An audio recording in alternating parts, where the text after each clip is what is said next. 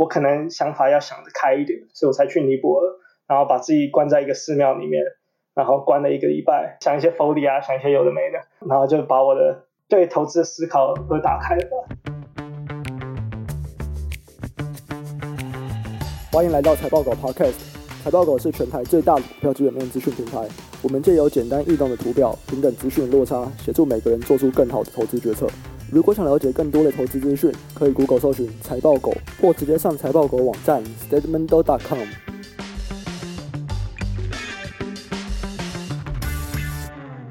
欢迎来到财报狗 Podcast，我是主持人威宇。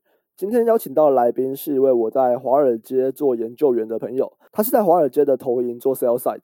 因为法规的关系，所以在这个节目里面，他不可以提关于股票的推荐。那我们还是会聊一些产业或者是一些他现在比较有在花时间看的股票。可是大家要记得说，这不是任何的股票推荐买卖行为。那话不多说，让我们来欢迎今天的来宾 Vincent。Vincent 你好，威宇好，各位听众大家好，我是 Vincent。可以请你花一分钟跟大家简短的自我介绍一下吗？好，我目前是在华尔街的一家有百年历史的银行里从事产业研究员的工作。然后也是个在价值投资的道路上努力追求增值，嗯，享受复利人生的人，也是个不太称职的投资部落客。希望各位听众可以多多指教。我想很多听众应该都会对华尔街求职的经历很有兴趣，可不可以分享一下？就是你是在台湾出生的嘛？可是为什么你后来可以到华尔街去做研究员？这中间的历程大概是怎么样子？哦，好啊，So 先一开始我从小到大就跟着我妈妈跑耗子。然后那时候就对股票产生了极大的兴趣，然后大概七岁的时候就立志要进华尔街，当然知道那时候也不知道什么嘛。然后十四岁的时候家里移民到了美国，开始自己做投资。虽然不久之后就被金融海啸打败了，但是也开启了我学习价值投资的路。那华尔街求职的话，比较传统的路径可能就是你是一个常春藤的学生。大概大三的时候参参加一些学校的招聘活动，然后呢，可能先到一个投资银行实习个工作一两年，然后再转到研究部门，因为研究部门的职缺相对会比较少，然后直接进入研究部门的人可能是占少数吧。然后我的话，求职的故事就更曲折离奇一点。我在学校的时候，虽然有麦肯锡，然后有在 Michael Burry 系里的一家对冲基金实习的经验。然后，并在学校是管理五十万美金学生基金的经理人，但是在华尔街里面，直白的说的话，我就是个渣。然后呢，但我觉得投资跟人生都一样嘛，一定要有一个逆势的精神。然后呢，所以我就选择了一个比较不同的路。大学毕业之后，我大概花了一年，被各大研究部拒绝。然后呢，我就决定先到一个上市公司上班存钱。然后大概存了一年后。啊、我就做一个可能会被全台湾父母打死的决定，辞了一个薪水相当优渥的工作，然后变成无业游民，每天待在家写报告，准备考 CFA，找工作。然后之后有幸到了一家掌管三百亿美金的价投基金，啊、拿最低的薪资实习了大概一年左右吧。我那时候银行的账户穷到台币大概一万元不到，然后呢，最后。我真的撑不住了，然后找到了一个在纽约的管理咨询的工作，然后呢，边工作边兼三份关于呃股票研究的差，然后最后再打了一百多通电话，然后呢，大概丢了一千多封履历，无数个面试之后，终于让我现在的老板看到我对投资的热情，前前后后大概花了我四年左右的时间吧，然后也希望借这个机会在这个平台告诉一些。其他也在追梦路程上的朋友，这段经历的感想就是，我觉得人生跟股票是一样的，永远是上上下下的，不会是那么平平的顺顺的。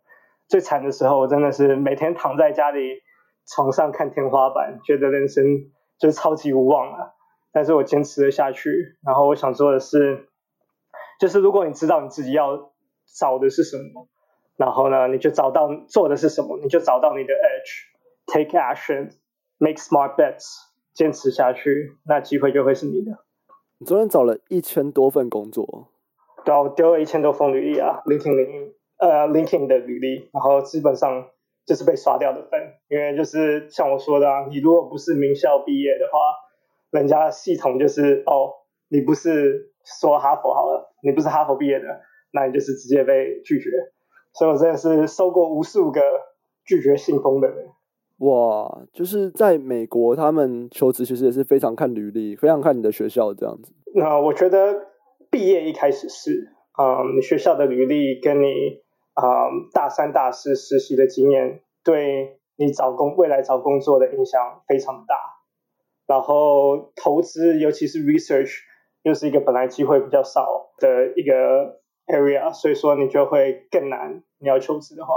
因为人家就会通常就会 hire 一些哎，可能对一个这个产业已经有一定经验的人，或者是其他产业跳过来的分析师，多过一个大学毕业的人。因为大学毕业，人家还要教你做 model，教你做什么，对公司来讲可能太麻烦。哦，所以其实他们会希望找已经有相关经验的人吗？对，我觉得是这样的。哦、呃，嗯、投资银行的部分的话，可能比较不会。但是呢，如果你是投资银行里面的研究部门的话，研究部门可能会比较希望你已经有啊、呃、一定程度的知识或相关的经验。嗯，所以在华尔街担任研究员的工作大概是在做什么事情呢？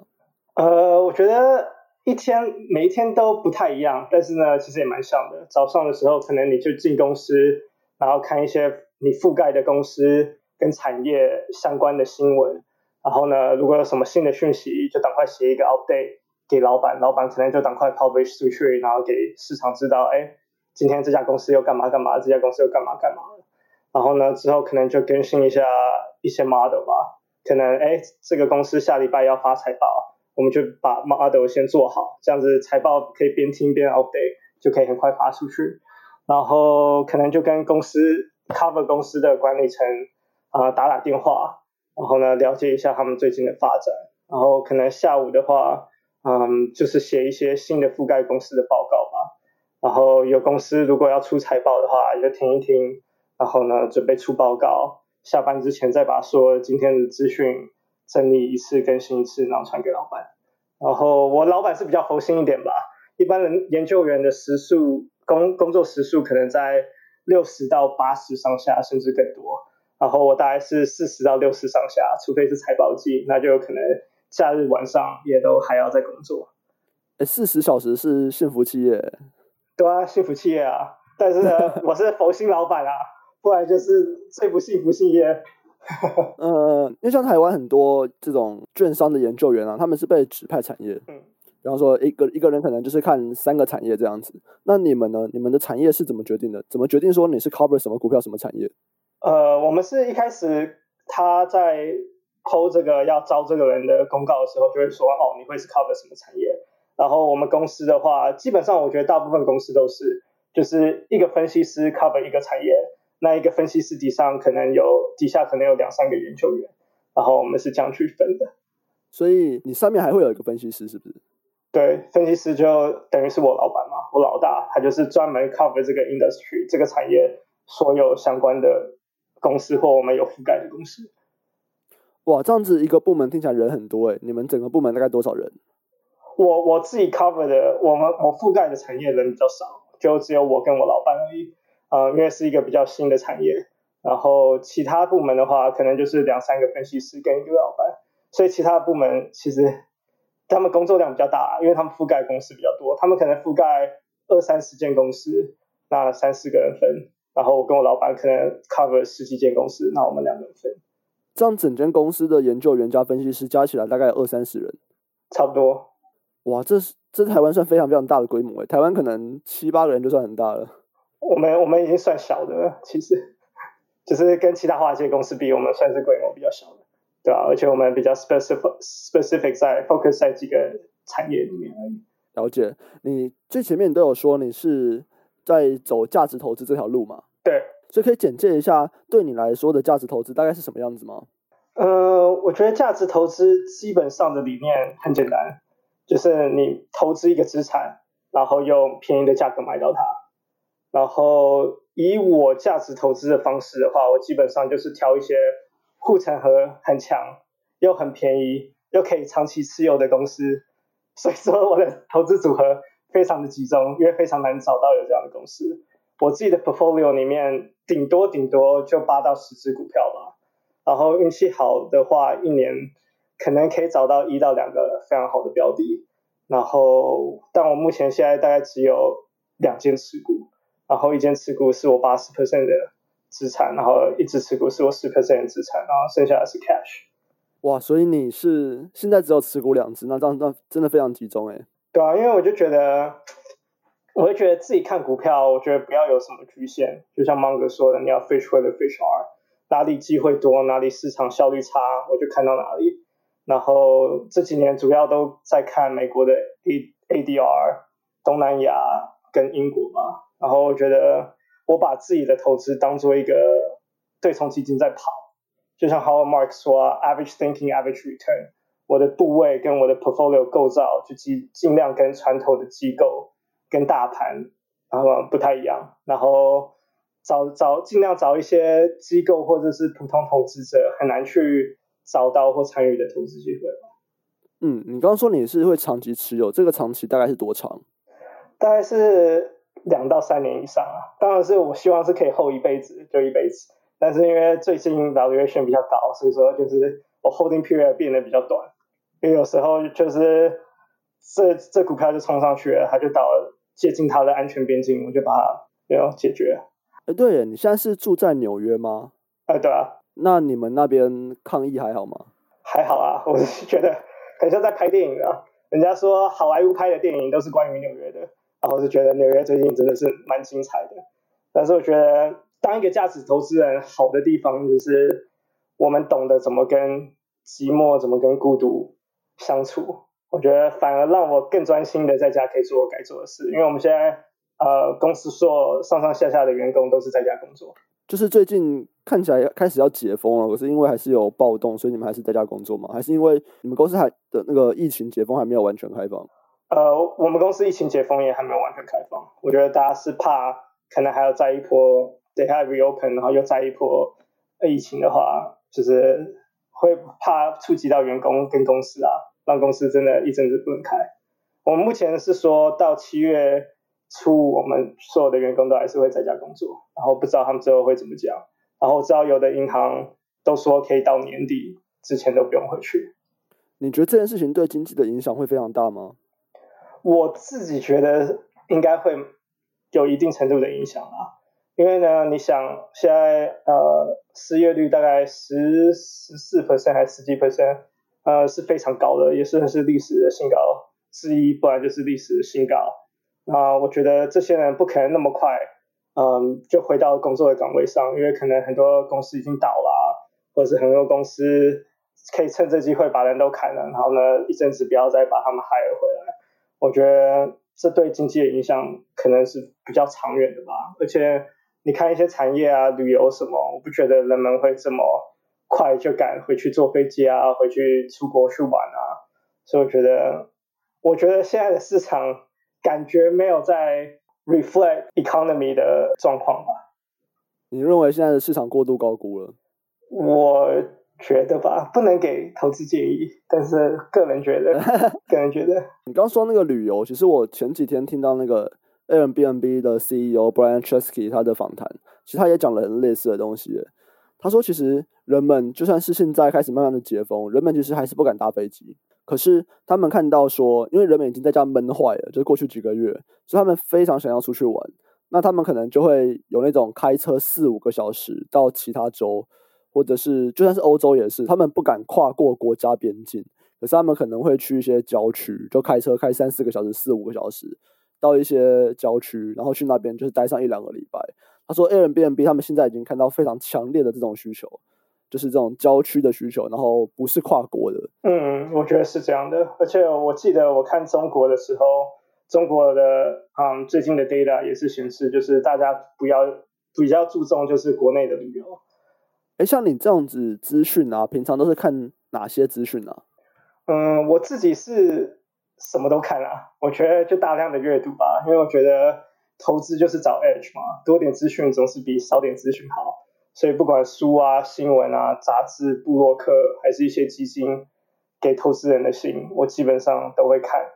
嗯，我觉得其中我觉得最有效、最有效的方法，就像巴菲特说的，拿一份拿一本 value line，然后呢，从第一家公司开始翻到最后一家，然后最近就在做这件事情，我就在看。我前阵子把美国上市的每一个中概股都看完，然后呢，我现在在想办法去看香港的呃上市股票，然后从那个第一个代码开始。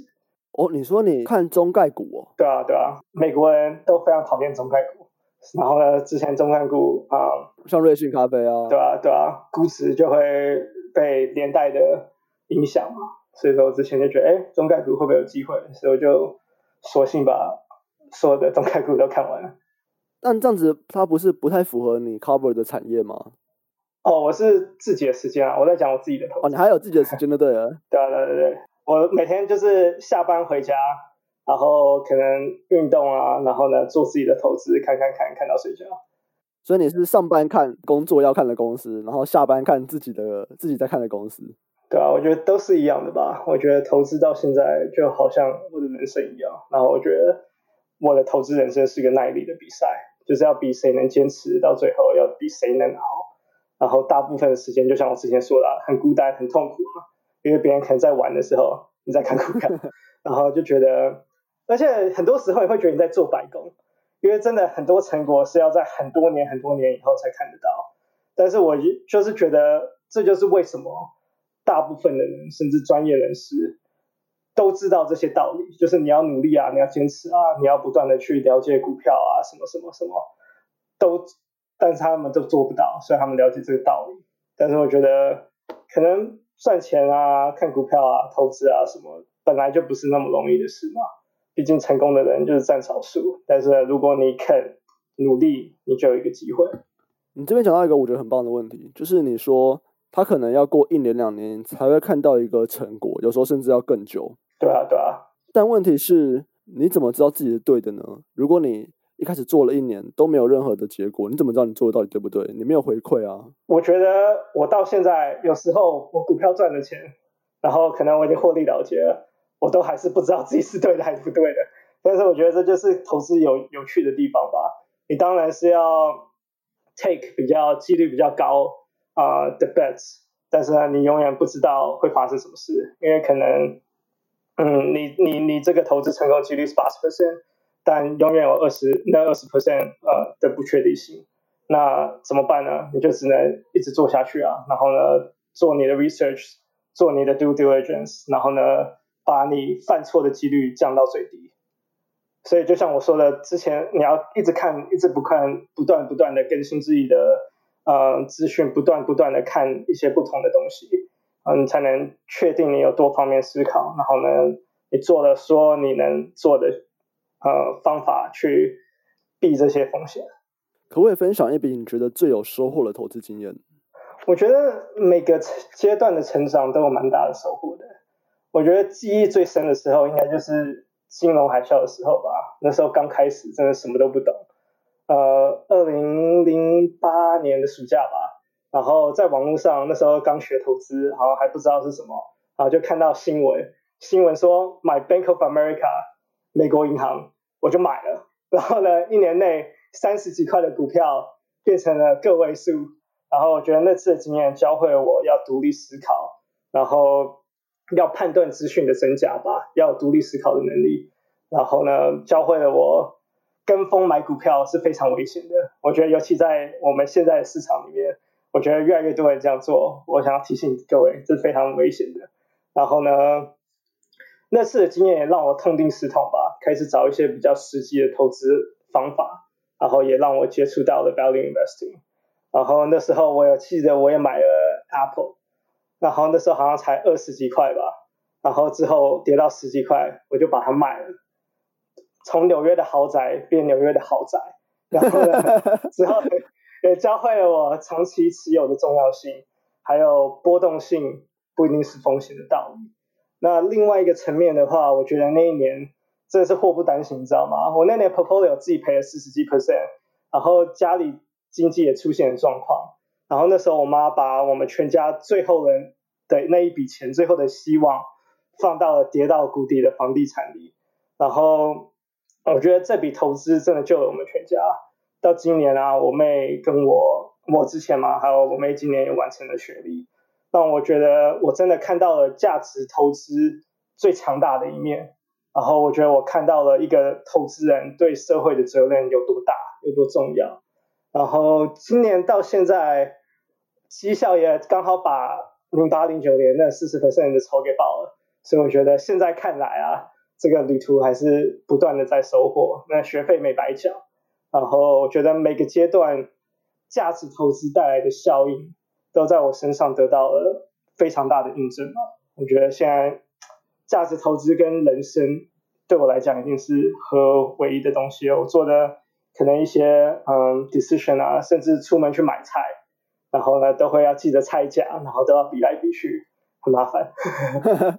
你刚刚提到一个投资人对社会的责任，嗯，除了这种投资人对社会的责任以外，你也蛮常说你会希望为台湾做点什么事情。关于这两者，你可以再讲深一点吗？投资人对社会的责任是什么？以及你又觉得你希望在台湾做什么事情？你觉得是哪一个面向的呢？我觉得投资人。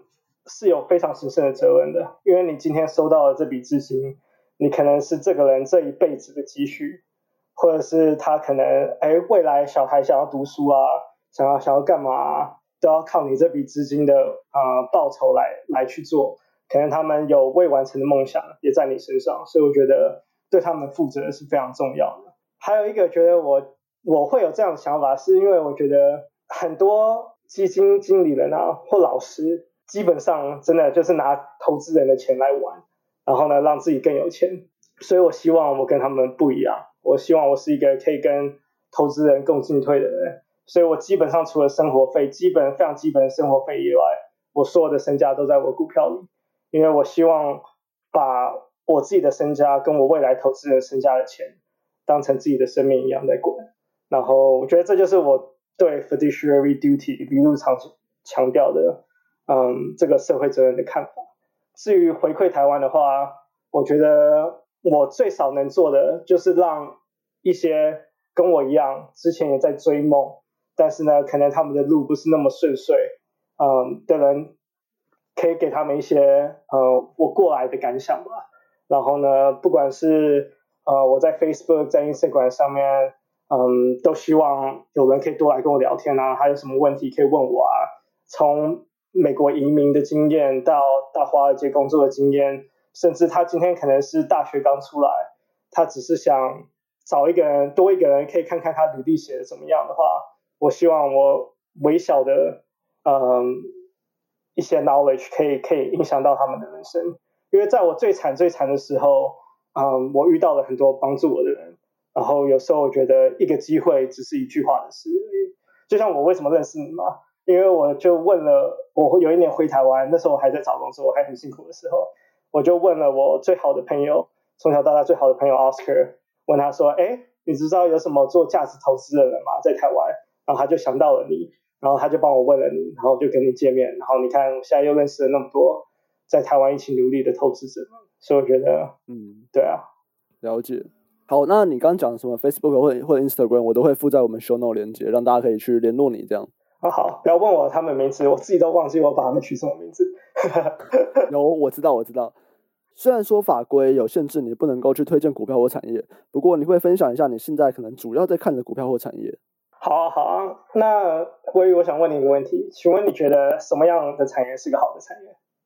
看得懂的产业，自己能够理解的产业。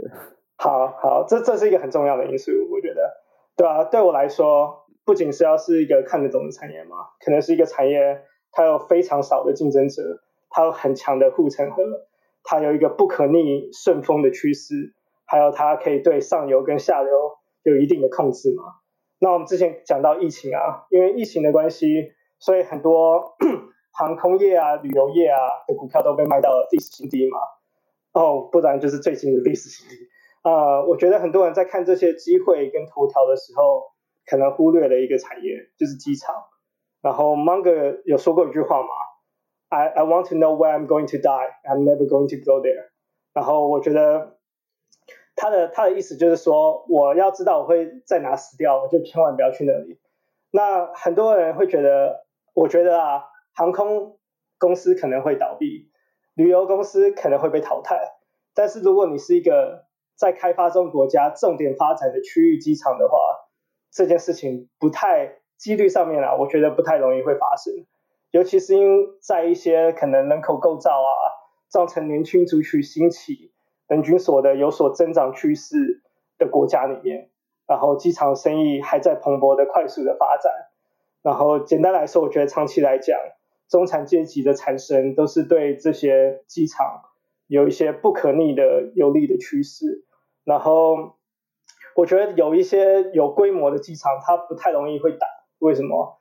因为通常这些机场有政府的支持嘛，一个区域内大概只需要一两个机场就够了，它不需要再盖更多的机场，它没有强大的护城河。因为你想，你今天坐飞机，我到了机场里面，我如果想吃东西，我就只能吃机场里面的，然后我要干嘛，我只能在机场里面做。所以我觉得机场这个产业对旅客或者是在里面的店，基本上都有一定的控制权，让他们没什么议价的空间。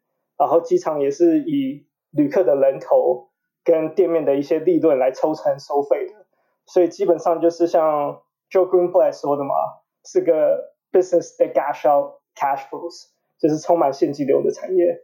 所以我觉得这是一个蛮有趣的产业，我之前都在看这个产业。哇，我觉得这个真的是只投资台股的人很难想象的世界，就是连机场都可以买。哦，对啊，对啊，是少数啊，没有那么多的机场可以买，但是有些机场还是。嗯，股票的上市的。你刚刚甚至提到了一些什么发展中的国家，所以你是有在看其他国家的机场哦？对，我自己我自己的 portfolio 里面啊，就像我说的，我就是找一些呃市场非常没有比较没有那么效率的地方，然后可能一般投资人啊，一般呃机构不会去看的国家跟机会。你当初是怎么发现这个 idea 的啊？就是机场，你本来就知道机场是可以买的吗？我本来就知道机场是一个很好的产业，有很很强的护城河，因为就 from every day 嘛，我去年呃飞机飞了四十三趟的样子，还是四十九趟，然后呢，我每天都在机场跑，然后呢，我就观察，就是在机场真没办法，饿了就是要就是要去买东西吃，啊东西就是比外面贵个一两倍，但是没办法，你就是饿啊，怎么办呢？所以我就对机场这个产业有很深刻的体会吧。然后之后就自己上网看一些 YouTube 的 video 啊，他可能会解释一个机场到底是怎么营运的，到底是怎么赚钱的，一个人头他大概可以赚多少钱，然后他大概要花多少成本。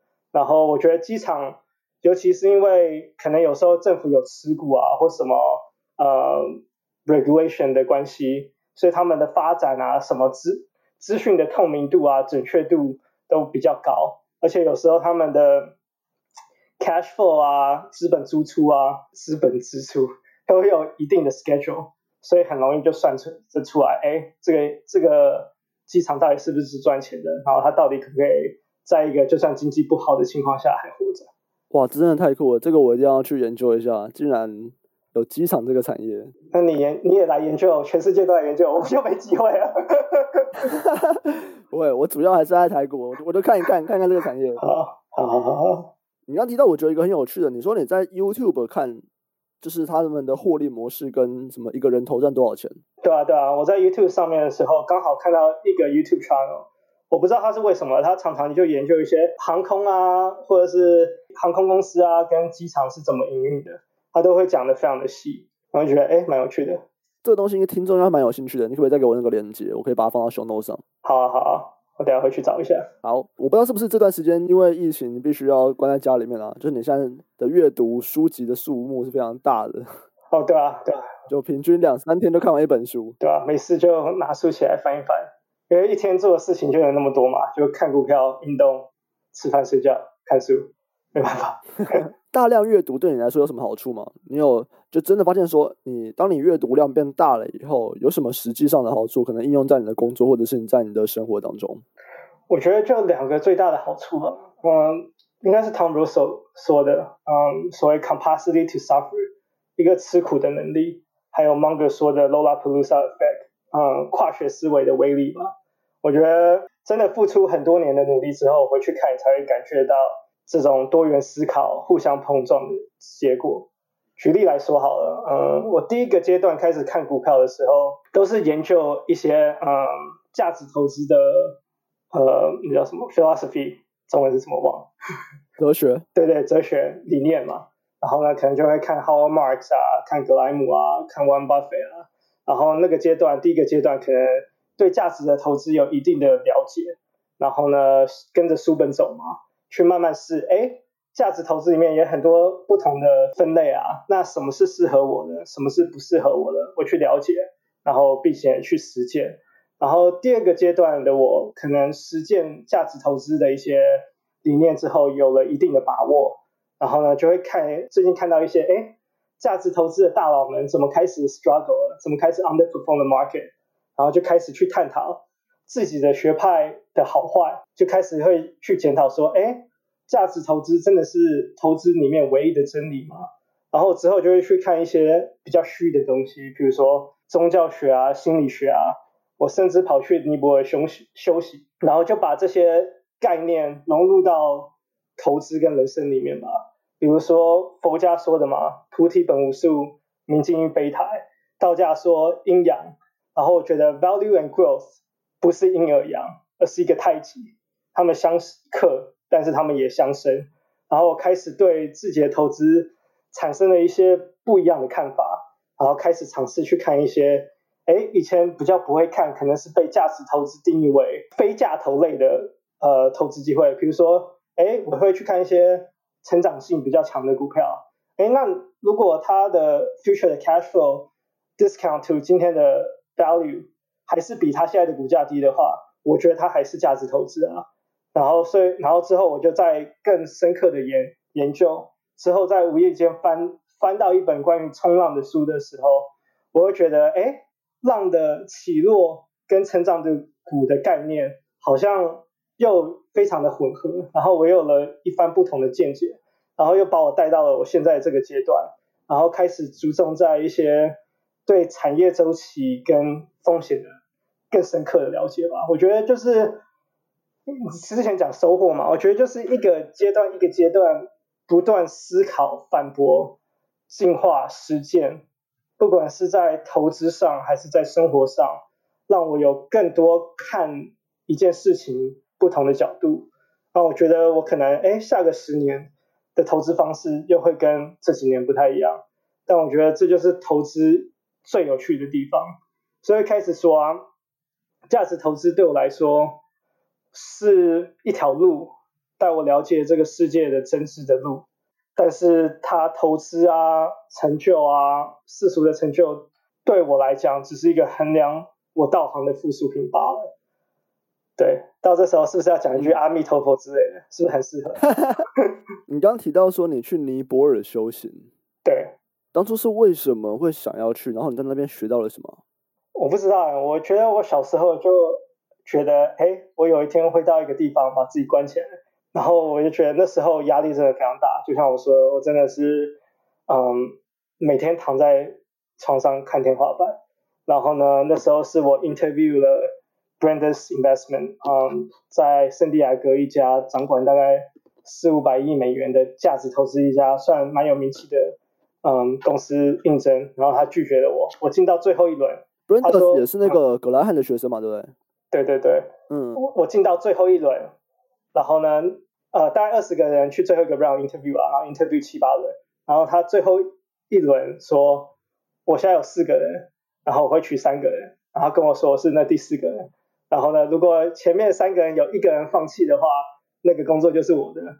结果呢，没有一个人放弃，然后我就觉得我受到非常大的打击吧，因为就觉得我最想进的公司居然没有拒绝我，我觉得我人生好像就无望，就是好像你抓到手上的，又从你手上飞走了。然后呢，那时候家人可能也会开始不了解吧，因为这不是一个平常人会做的事啊，平常人不会说，哎，我今天存钱呢，我就是为了辞职，然后去追求我的梦想。对啊，所以说我就觉得我遭受到非常的大的打击，然后就一个人飞到尼泊尔，然后觉得我需要静一静，然后呢去看一下为什么那家公司会拒绝我，因为呢那家公司拒绝我之后，我写了写了一封 email 给他，我问他们说为什么拒绝我，他们说我对价值投资的思考太死，然后呢，所以那件事情就教了我，我就是我可能想法要想得开一点，所以我才去尼泊尔。然后把自己关在一个寺庙里面，然后关了一个礼拜，然后呢去想，我这世界就是想一些佛理啊，想一些有的没的，然后就想，然后就把我的对投资的思考都打开了。哇，你这样真的是佛系价值投资人，这个佛系是真的是佛系耶，真的真的。尽量尽量。你最近最常跟别人推荐的三本书？我觉得最近有点可怕哎，最近股票不知道是因为很热还是怎样，我最近很多就是正常不会看股票或投资的朋友，就开始问我怎么样开始学投资。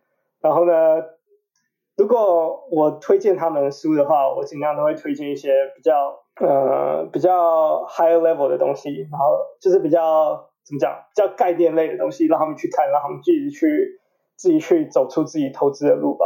所以说我最近推荐的书的话，就是像 Howard Marks 啊《投资最简单的事》，然后 Boost Greenwald 的《Competition Demystified》，然后一些价投资的心理学吧，什么 The Art of Thinking Clearly 思考的艺术，对啊，可能就这三本我推荐的最多。嗯，好，你刚刚的第二本 Bruce Greenwald 那本，其实台湾有翻过和绝版了，叫做《没有对手的竞争》。那有兴趣的人可以去二手书局或者是读册看一下，这样。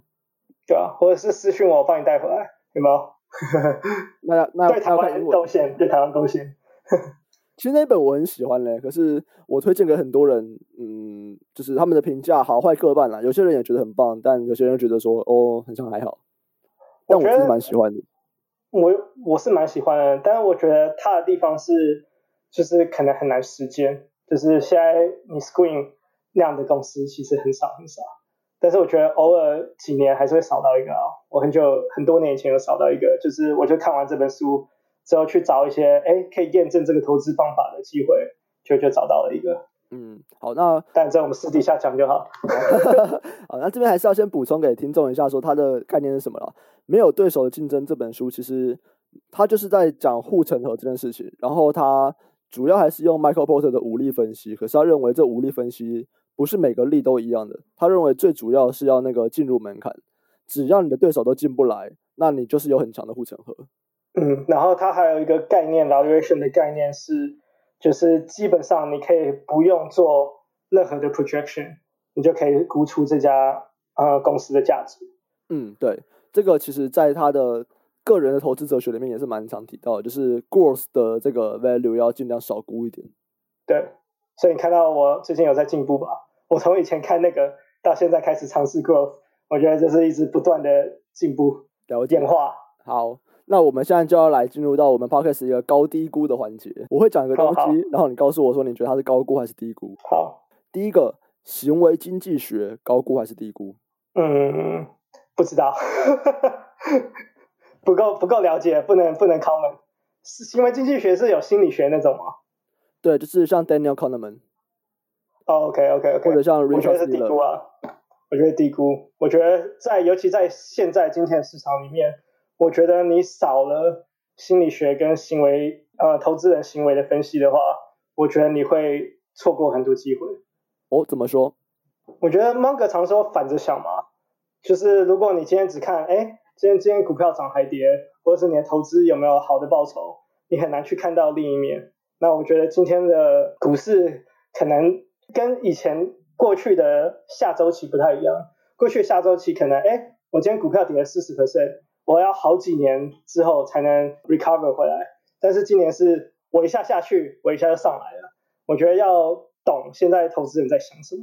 我自己觉得啊，我自己觉得为什么投资这这一波会这样，是因为投资已经没有 commission 了，然后很多。呃，retail investor 都进来参与这个股市，那可能是我们经过十几年牛十几年牛市嘛，可能这些投资者十几年都没有赔过钱，所以他觉得，哎，今年应该也没什么事吧，所以说他就嗯对市场的看法特别的乐观，然后又因为觉得，哎，可能再怎么跌再怎么跌，美国 Fed 都会出来救市吧，所以我觉得，哎，你了解这个层面的话，你可能更了解为什么弹回来弹的那么快。那不一定是好事，因为呢，你也知道，投资人就是大部分投资人就是比较短线思考。那短线思考的话呢，就会造成大家都聚在一起。那大家聚在一起的话呢，真的什么灾难来的时候，大家往外面奔的时候，很容易就被踩死。好，华尔街高估还是低估？呃，高估。你觉得华尔街高估啊？嗯，我觉得华尔街的看法。真的还是比较短期的，而且他们不会想那么多。尤其在 sell side 的话，我觉得可能我们自己是 investor 的时候，我们两个自己买股票的时候，可能哎会把 seventy percent 的几率放在这个股票，呃，最 worst case 的 scenario，然后去去呃保护我们的资产。但是呢，在 sell side 的话呢，他会把 seventy percent 的 value 都放在，哎，最好的事情会发生，就是一定会发生的几率。然后呢，所以我觉得这两边的看法，我觉得不太一样。那我觉得华尔街看的比较浅，所以说呢，我觉得对投资来讲可能会比较危险吧。很容易就跟大家走在一起，对吧？嗯，好，下一个那就更大一点，美国高估还是低估？我觉得低估吧。我觉得长远来讲，就是美国的所有 history，它所有的 crisis 它都可以 recover，所以我觉得我还是。跟巴菲特，嗯，站在同一边，就是觉得，哎，美国其实它也是会被低估的。当然，它也有它很多的问题，但是我觉得长期来看，它还是世界大国嘛。虽然我觉得他们最近有点嚣张了，但是我觉得就是他们还是被低估的。你觉得它最大的力量是什么？我觉得它最大的力量也是川普在打的东西，就是移民，就是族群的多元化。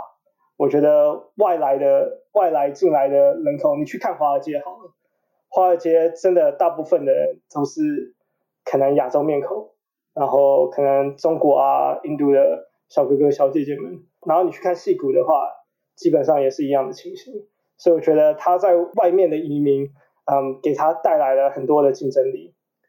你觉得 work from home 的兴起会改变这件事情吗？我觉得有可能的，因为我觉得，嗯。比如说，我不知道，我不知道台湾一个 engineer 一年大概赚多少钱？呃，大概一百万左右台币。对，然后我觉得台湾的呃，台湾的 engineer 英文应该也不差嘛，你写 code 也是用英文写嘛。对。然后在美国的话，你可能一个 engineer 好了，一毕业出来，可能就十几万、十万、十二万好了美金的薪水，所以就是三百多万嘛。嗯嗯。那如果我可以 work from home，或者是我可以。在台湾请一个 engineer 帮我在台湾工作，然后呢，可以跟我在美国通讯的话，那其实我不需要移民啊，我就给台湾的人，你赚一百万，我给你一百五，我给你两百万，我还是省一百万就好啊，我为什么要哎在在美国内地 hire？所以你觉得这个东西有可能会就是减少美国的优势吗？我觉得是有可能的。嗯，好，那么另外一个我觉得也有点像的东西。常春藤名校高估还是低估？我这个不是常春藤名校毕业的，当然是要说高估啊。对，念不上台大的叫做台大高估。对啊，等我念到我就会说哦，你们低估了，真的，真的是常春藤，真是好学校，你们都错了，对吧？了解。好，我我下一个阶段也是有有这样的考虑的，就是反正我在家没事嘛，看看 GMAT，看考的怎么样。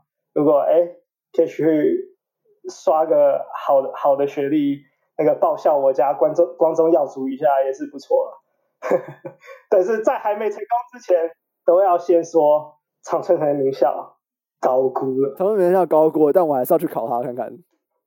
对对对对，但如果他拒绝我的话呢，我就觉得真的是长春藤名校千万不要读，真的是太高估了，这里面都不是人才，就看走了耶。哎，可是你为什么会想要再回去学校念书啊？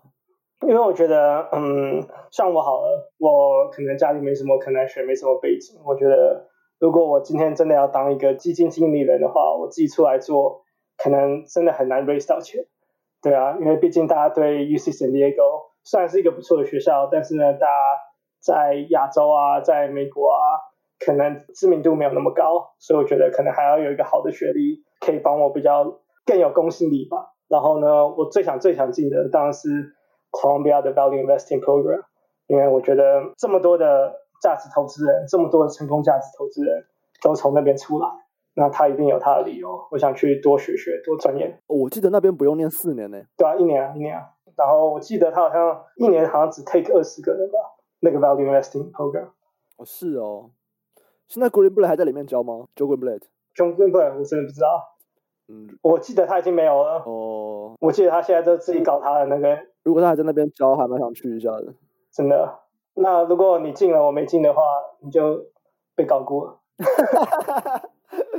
好，最后一个，有些人会把现在的三 C 产品拿去跟毒品做比较，他们会说这些三 C 产品其实是会让别人数位成瘾的，就是大家都在用这些 iPhone 啊、iPad 啊，每每天都粘在网络上，Netflix 啊、YouTube、Facebook，数位成瘾这件事情高估还是低估？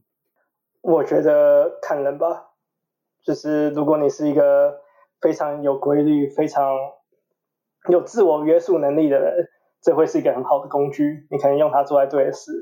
那但是你如果用它每天都在看剧啊，然后划一些一些有的没的话，那我觉得它就是被高估了。所以我觉得看人吧。那你是哪一种人？我在节目上当然要说我是第一种人啊。我基本上我的电脑里面啊，或我手机里面，你只会看得到就是工作的东西。我基本上不太打电动的，就是我如果真的要打电动，我就打一个小时，然后我就几年。